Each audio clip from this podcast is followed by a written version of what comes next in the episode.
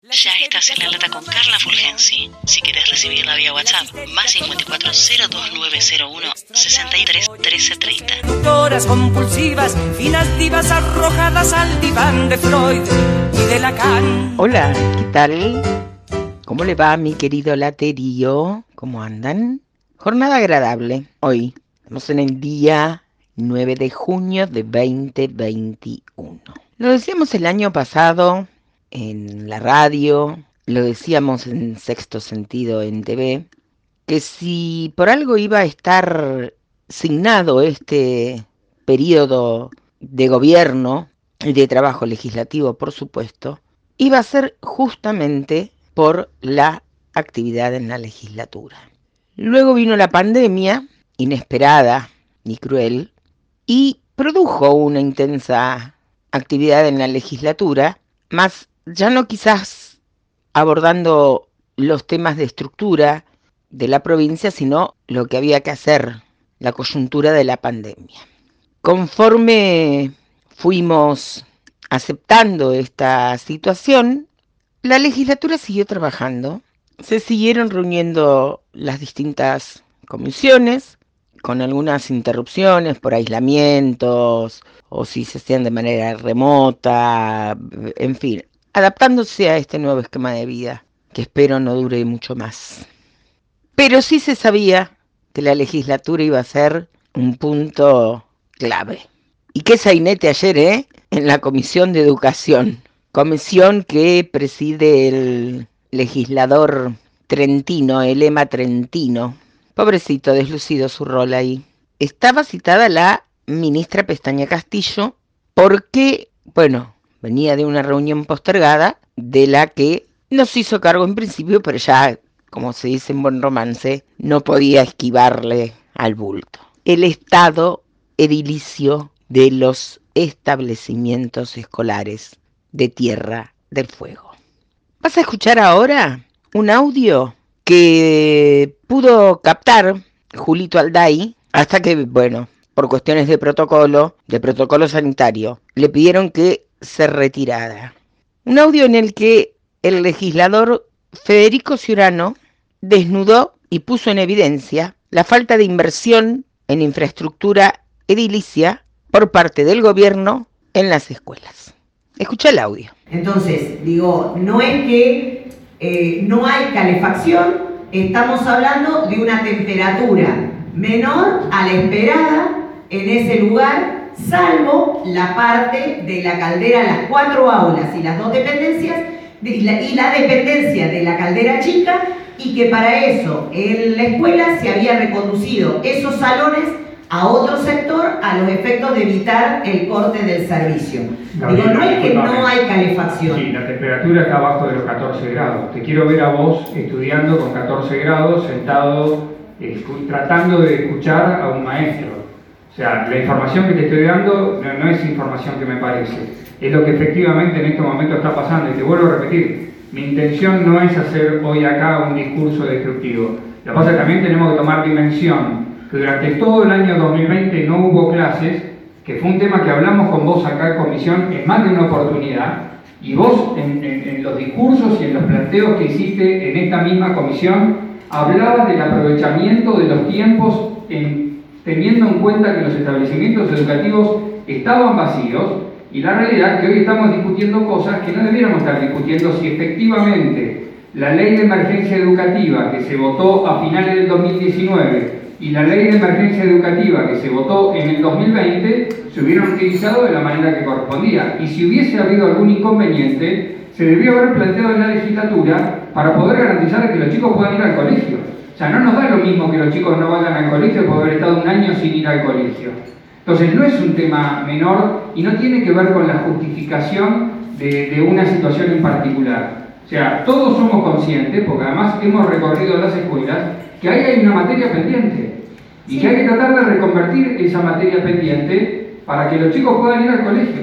Entonces, te lo digo, a ver, te lo digo lo más transparente, frontal, sincero y constructivo posible, en el hecho de, digamos, en lo particular, por lo menos a nuestro bloque, no nos interesa, eh, digamos, la justificación del evento. Lo que queremos es que los chicos vayan al colegio. digamos, y de la misma manera que en el polivalente de arte hoy no fueron al colegio porque hubo un problema determinado y que en el Sobral no están yendo al colegio porque hubo un problema determinado y en la Cayuyenet no fueron al colegio durante todo el año pasado y durante todo este año hasta hace un par de días porque había problemas también de infraestructura, es tomar dimensión de lo que significa hoy en la estructura de un adolescente, de un chico, el hecho de no poder ir al colegio.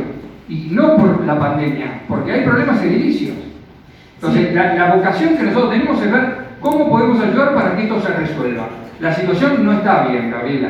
O sea, te lo digo con, todo respeto, este, la verdad que no es mi, interés hacerlo de otra manera, pero la situación no está bien, aunque vos nos digas que ya se, se hayan hecho casi mil millones de pesos en obras, porque la verdad que, bueno, si es así, habrá que indagar, digamos, qué es lo que no salió bien para haber ejecutado mil millones de pesos y que todavía haya colegios que tengan problemas de calefacción o de agua. Los argumentos de la ministra Castillo fueron papelonescos por momentos. Decididamente no fue cómoda la situación de la ministra, que fue, bueno, sí, interpelada, aunque no haya sido la figura legislativa por los legisladores de las distintas bancadas. Le hizo también preguntas la legisladora Victoria Boto. Escúchala al estado que planteaba Federico, del cual nosotros compartimos como prioritarios también evitar la presencia de roedores en las escuelas. Hay muchísimas escuelas que tienen presencia de roedores, entre ellas la 22, eh, que es una de las peores y que eso genera, bueno, presencia de, otros eh, efectos contaminantes y peligros para nuestros niños y niñas. Y las goteras, que también es un problema eh, bastante común en muchísimas de las instituciones, el estado de los techos. Eh, para agregar al listado de prioridades que, planteaba Federico, que compartimos y que tienen que ser esas las prioridades de trabajo por sobre los edificios escolares. Lo que está claro es que, em, digo, de las de las eh, colegios que tenemos sin clases, de las faltas eh, de trabajo que se fueron constatando, incluso de las propias palabras de la ministra, es que no se han realizado los arreglos en tiempo y en forma, porque hay arreglos que van a comenzar dentro de un mes y otros que van a licitarse dentro de un mes para que se efectúen en la temporada de enero y febrero. Entonces, frente a esta situación, lo que nos interesa conocer es cuántos edificios escolares se van a estar trabajando dentro de un mes. Roedores, ratas y goteras. Ah, qué lindo maridaje.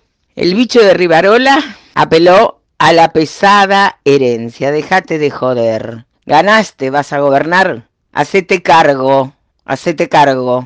Por su parte, el legislador del movimiento popular fueguino, Pablo Villegas, Pablito a quien adoro, le mando un beso ya en este instante, le pidió a la ministra humildad, a la ministra plenipotenciaria, a la mano derecha del gobernador Melella. Escúchalo a Pablito Villegas.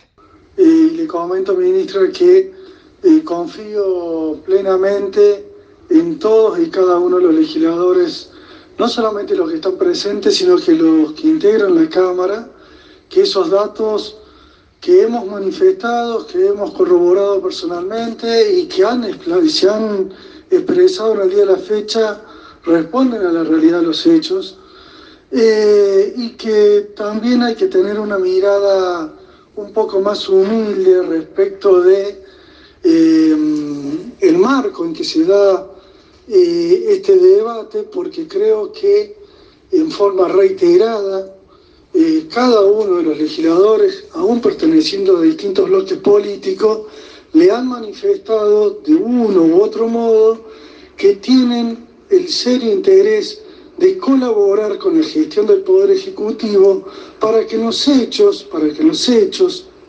estos problemas que estaban existentes en marzo, otros en abril, en mayo, hoy estamos ya a 8 de junio, este, no, eh, no existan o que puedan llegar a ser eh, solucionados. Agradezco al programa Laberintos que me permitió acceder a los audios. Uno tiene la versión escrita porque leí todos los medios. Francamente tenía el de Ciurano que se viralizó ayer y escuchando Laberintos, bueno, voy a compartir estos audios. Cito fuente, gracias Rusa. ¿Vieron todo lo que había detrás? que no eran cuatro o cinco escuelas, como decían, y con tanto tiempo que tuvieron. Una vez más, déjate de joder. Mi laterío querido, nos reencontramos. La producción periodística y locución es de Carla Fulgensi. Seguí a La Lata en Spotify y en Twitter, arroba carla-fulgensi con Z. Se dicen muchas cosas, mas si el bulto no interesa, ¿por qué pierden la cabeza ocupándose de mí? Yo soy así